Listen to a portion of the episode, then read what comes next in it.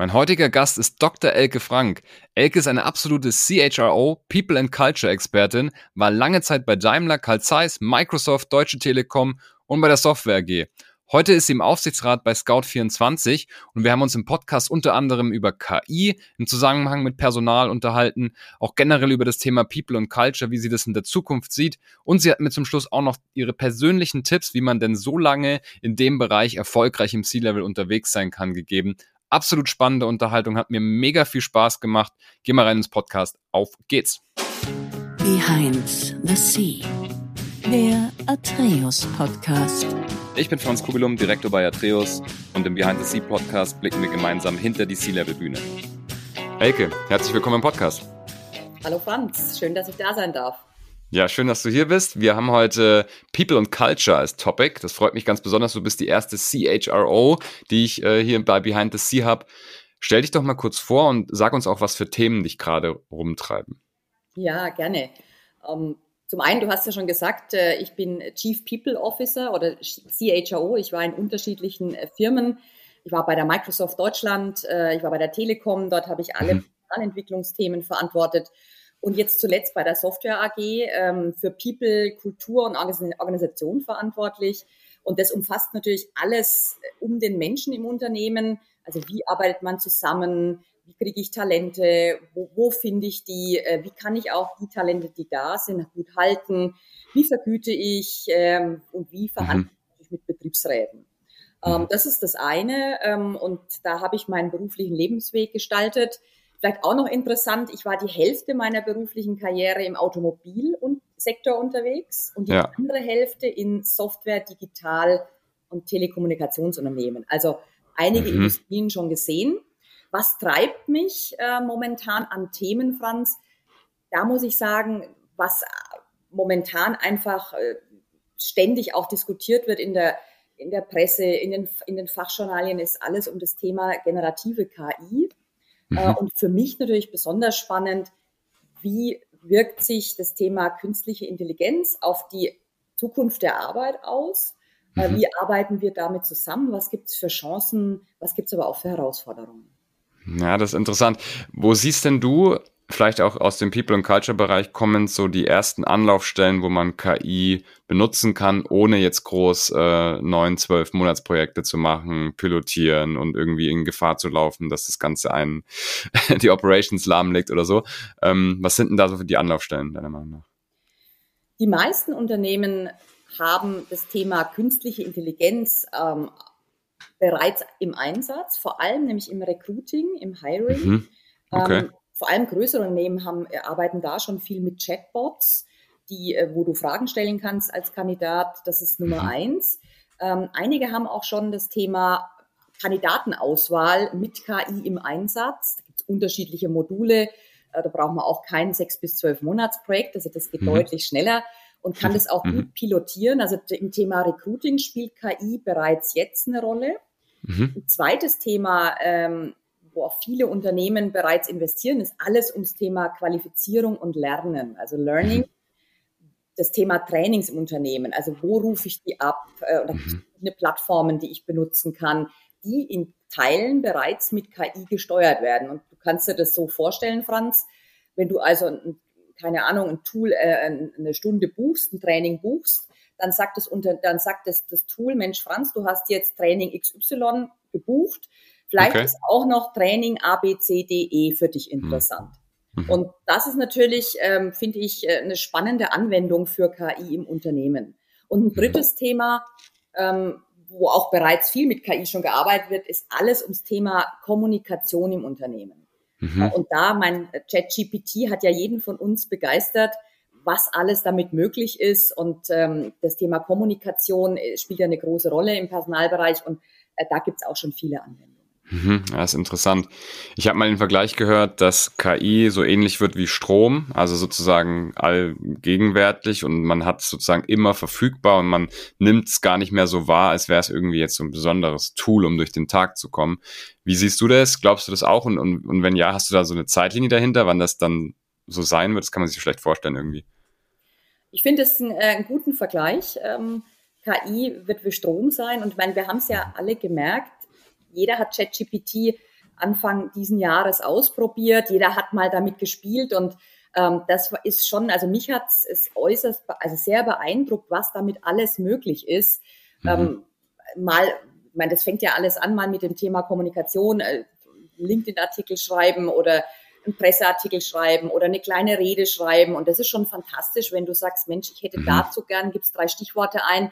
Das macht Spaß und ähm, ich finde damit dieser Vergleich, das ist wie Strom, weil das ist für jeden verfügbar, weißt du? Mhm. Ist, äh, der, der Zugriff ist relativ einfach, es kostet auch nicht die Welt. Am Anfang ja. war es ja umsonst, jetzt gibt es ja. bestimmte, bestimmte Abonnements. Ähm, und da wird ja auch noch viel mehr kommen, wenn wir daran denken, dass die großen amerikanischen Unternehmen wie Microsoft zum Beispiel, aber auch Amazon, die arbeiten ja alle bereits mhm. dran, das Thema ähm, ChatGPT zum Beispiel in ihre Produkte mit einzuarbeiten. Und wenn ja. wir uns dann vorstellen, dass äh, das Thema ChatGPT oder generative AI dann im Office-Paket mit drin ist mhm. und das ist ja jetzt schon verfügbar, dann wird schon, äh, dann wird's, dann wird ein Vergleich, finde ich, noch nahbarer.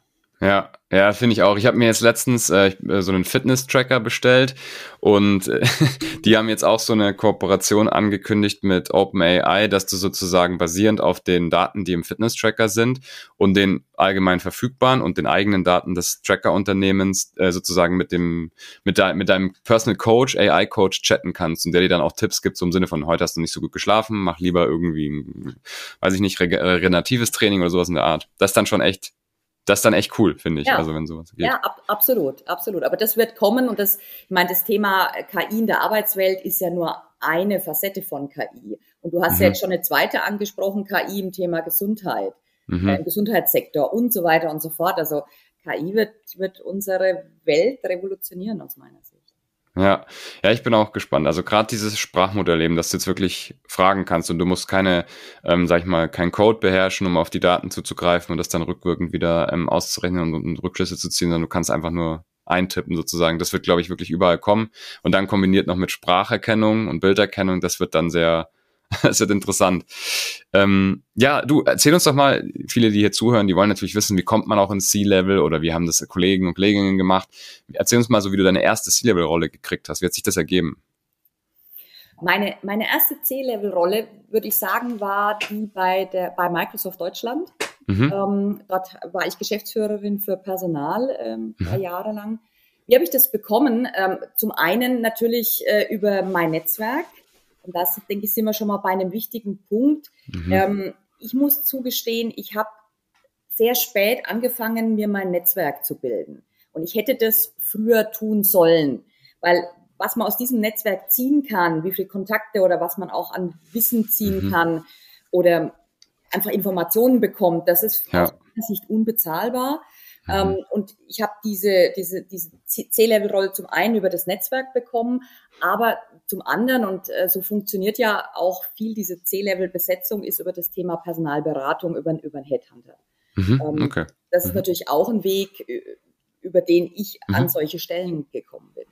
Klar, ja, ja, ist interessant. Ja, du, du hast schon gesagt, äh, wir haben schon gehört, du warst schon in sehr vielen großen, namhaften Unternehmen. Haben die eigentlich alle so die gleichen Themen oder was würdest du sagen? Also gerade was People und Culture angeht, weil was, also was ich auch oft merke, wir sind ja auch im Interim Management, auch im Executive Search Bereich tätig. Ähm, es ist halt, es wird immer schwieriger, gute Leute zu kriegen, aber es wird jetzt nicht unbedingt mehr Stellenwert darauf gelegt, gute Leute zu kriegen, was so ein bisschen paradox ist. Ähm, das ist natürlich auch ein bisschen ein Mittelstandsproblem. Ich kann mir vorstellen, dass bei Microsoft, ähm, Software G, Karl Zeiss, da wollen natürlich sehr, sehr viele Talente auch hin aus dem jeweiligen Sektor. Aber weiß nicht, merkst du das, dass die, haben, haben alle Leute das gleiche Problem im People and Culture Bereich oder sind es dann doch unterschiedliche Themen? Ja, lass mich mal so äh, antworten, Franz. Ähm, hm.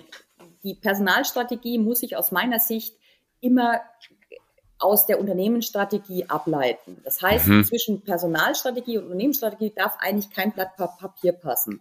Mhm. Und ähm, die Unternehmensstrategie hat ja viel mit dem Thema Markt und Wettbewerb zu tun und wo will das Unternehmen hin und mhm. wann ist Erfolg fürs Unternehmen da und daraus ähm, ist für mich immer die Personalstrategie oder auch dann die Schwerpunkte im People and Culture Bereich abzuleiten. Verstehe. Und deswegen zu deiner Frage zurück, ist natürlich, sind natürlich die Personalstrategien immer unterschiedlich, weil je nach Industrie, je nach Business, je nach Wettbewerb kann das große Unterschiede, können das große Unterschiede sein. Das zum einen. Auf der anderen Seite gibt es natürlich in abgewandelter Form schon Themen, die man immer wieder findet in Unternehmen. Zum Beispiel, was du angesprochen hast, Franz, das Thema, wo finde ich und wie finde ich die besten Talente fürs Unternehmen.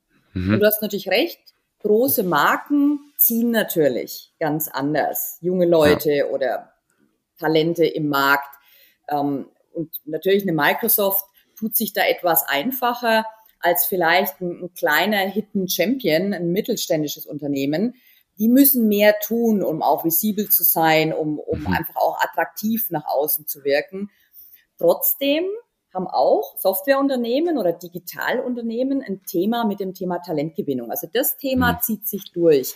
Ein zweites Thema, was sich auch noch durchzieht, was ich erlebt habe in den letzten zehn Jahren, ist alles ums Thema ähm, Skill Management. Also hatten Unternehmen die richtigen Menschen mit den richtigen Fähigkeiten an Bord?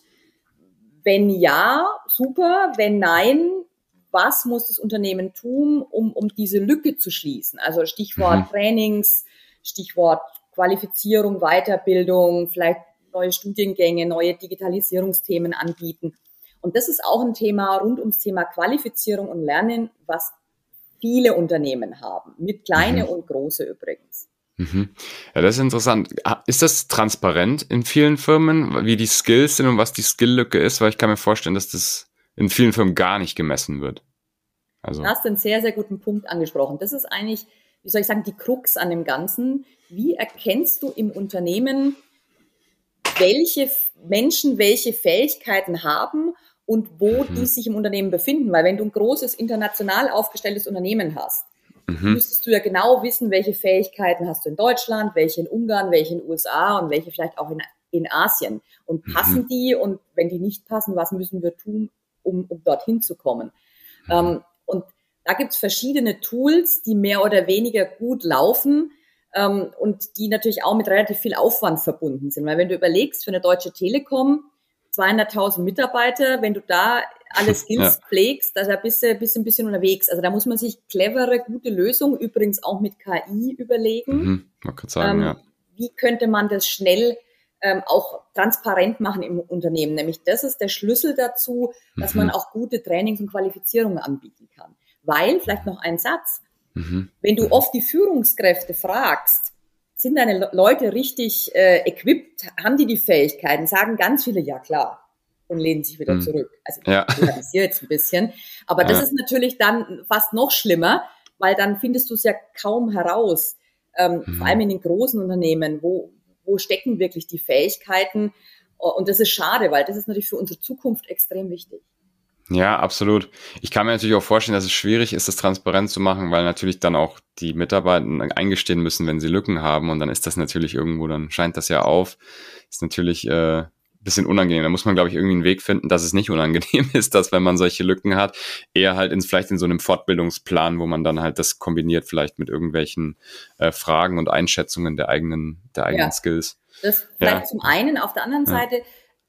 Ich finde schon auch, und ich habe ja eigentlich immer international gearbeitet, internationale Teams gehabt, ähm, in internationalen Firmen. Und das mhm. ist schon dieses Thema, ich gestehe mir nicht ein, dass ich was nicht kann, mhm. finde ich schon auch ein recht deutsches Thema. Ja. Da tun stimmt. wir uns einfach kulturell schwer, mal zu sagen, oh, ja. das kann ich nicht oder das weiß ich nicht, aber das möchte ich lernen. Mhm. Und ich meine, wir sprechen ja jetzt schon Franz seit, keine Ahnung, zehn Jahren über lebenslanges Lernen oder 20 mhm. Jahren. Mhm. Das ist ja fast schon ein abgedroschener Begriff. ja. Trotzdem ist er, finde ich, aktueller denn je gerade. Weil natürlich ja. muss auch ich und du, wir müssen auch Themen zu KI lernen. Ähm, mhm. Wir haben vielleicht noch andere Themen, in denen wir uns weiterentwickeln müssen. Und diese Offenheit zu haben, das fängt natürlich auch ganz oben an, im Vorstand, bei den Führungskräften, mhm. um auch die Mitarbeiter zu ermutigen, zu sagen, Mensch, das kann ich nicht, aber das möchte ich mir aneignen. Mhm. Das ist schon auch so ein Mindset-Thema, an denen auch sehr, sehr viele Unternehmen arbeiten wollen und müssen. Ja, das ist ein guter Punkt.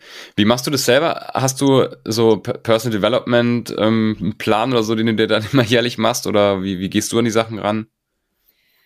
Also ich ähm, versuche mir, und das ist ein bisschen für, für C-Level Kollegen und Kolleginnen natürlich echt schwierig, mir extra Zeit zu blocken im Kalender, okay. mhm. um auch diese Themen, ja, Erfahrungsaustausch, mhm. Wissen zu generieren oder mal, also ich bin ein, ich höre, mache ganz viel mit Audio, also ganz viel Podcasts, okay. gerade im Thema KI oder Coding oder die Digitalthemen, da kann man auch, gibt's ganz, ganz viel sehr, sehr gute äh, Angebote im Netz und so versuche ich mich weiterzuentwickeln und weiter zu qualifizieren.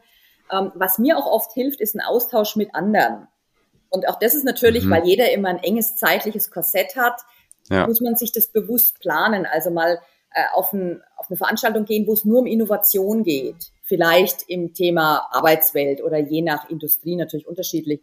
Aber sich dort bewusst Zeit zu nehmen und dort bewusst hinzugehen mit offenem Ohr und offenen Augen und dort einen Erfahrungsaustausch wirklich aktiv zu machen, nicht nur drin sitzen und E-Mails äh, am Handy zu beantworten, sondern dort auch bewusst Zeit nehmen.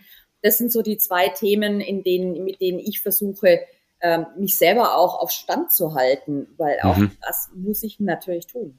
Ja, absolut. Ich finde es das gut, dass du Zeit blockst und ich finde es auch gut, dass man darüber spricht, weil ich glaube, viele Leute haben, haben Angst, äh, sich Zeit zu blocken, weil es dann so aussieht, als ob man sich dann irgendwie Arbeitszeit halt rausnimmt. Auf der anderen Seite haben wir gerade drüber gesprochen, dass diese Skills, die man da entwickelt, ja essentiell sind. Hast du sonst irgendwelche Strategien über deinen Tag, wenn du so durch so einen typischen Tag durchgehst, wo du sagst, hey, das sind so ein paar Sachen, die mache ich immer und das ist auch so ein bisschen so ein Erfolgsrezept, um gut durch den Tag zu kommen? Ja, also ich, ich denke, Franz, der, den Tag äh, oder den Arbeitstag, einen normalen Arbeitstag, der muss immer auch zu einem selber passen. Also der muss in dem Fall zu mir passen. Und ich bin jemand, ich fange ungern sehr früh an, also ich bin kein Early Bird. Äh, bei mhm. mir gibt's, wenn ich das planen kann, keine Calls vor neun Uhr. Mhm. Und ähm, das ist das eine. Mhm. Das zweite ist, ich äh, möchte ganz gern einen strukturierten Tag haben. Also ich brauche zum Beispiel auch eine Mittagspause. Ähm, mhm. Und für mich ist auch wichtig, und das habe ich übrigens bei Microsoft gelernt, wie und wo mache ich wirklich welche Tätigkeiten. Also das okay. muss ich mir vorher überlegen, äh, auch übrigens bevor ich eine Woche plane oder einen Monat, Monat plane, weil auf, auf Reisen kann ich andere Tätigkeiten machen als zum Beispiel im Office und das möchte ich auch, um produktiv zu sein. Zum mhm. Beispiel im, im Zug, Franz, lese ich viel, höre ich viel Podcasts, wie gesagt, ja. schaue ich mir eine Präsentation an oder bereite mich auf einen Vortrag vor. Das kann man im Zug oder im Flieger sehr gut machen. Nummer eins. Oder Nummer zwei, so Rüstzeiten, also jeder kennt es ja, du wartest auf den Flieger, du sitzt im Taxi, du wartest auf den Zug, ähm, dort einen Call reinzunehmen, wo mich niemand sehen muss, wo ich vielleicht ja. an meiner Teamkollegen telefoniere, ähm, das versuche ich zu tun und natürlich im Office, wenn ich im Büro bin, bin ich auch da und dann möchte ich auch oder habe ich auch Präsenztermine. Weil das mhm. ist auch ganz wichtig, dass ich, wenn ich im Büro bin, nicht elf Stunden Calls mit internationalen Kollegen habe. Das kann auch. Ja, ja das stimmt. Dort sich auch genau zu überlegen, wo muss ich oder wo möchte ich präsent sein, um mhm. auch dieses, ja, dieses Bonding mit Teamkollegen, mit Peers, mit Betriebsräten wieder zu pflegen. Das ist ja in unserer remote und virtuellen Welt auch extrem wichtig. Also dieses Thema Struktur im Tag und sich genau mhm. überlegen, wann mache ich welche Tätigkeit ich finde, das hatte ich bei Microsoft, das war echt für mich ein, Eye-Opener. Du gewinnst extrem an Produktivität. Mhm. Und ähm, das ist natürlich gut, wenn du so einen Tag hast. Und vielleicht noch einen dritten Punkt. Mhm. Ähm, ich finde auch wichtig, dass man sich an dem Tag, also dass man sich auch für sich was tut, also was Gutes tun. Äh, für mhm. einen selber. Ähm, das kann, keine Ahnung, das für, für manche ist es äh, eine Yoga-Session, für einen anderen ist es vielleicht, ich gehe noch eine kurze Strecke laufen oder ja einfach mal eine halbe Stunde auf keinen Termin.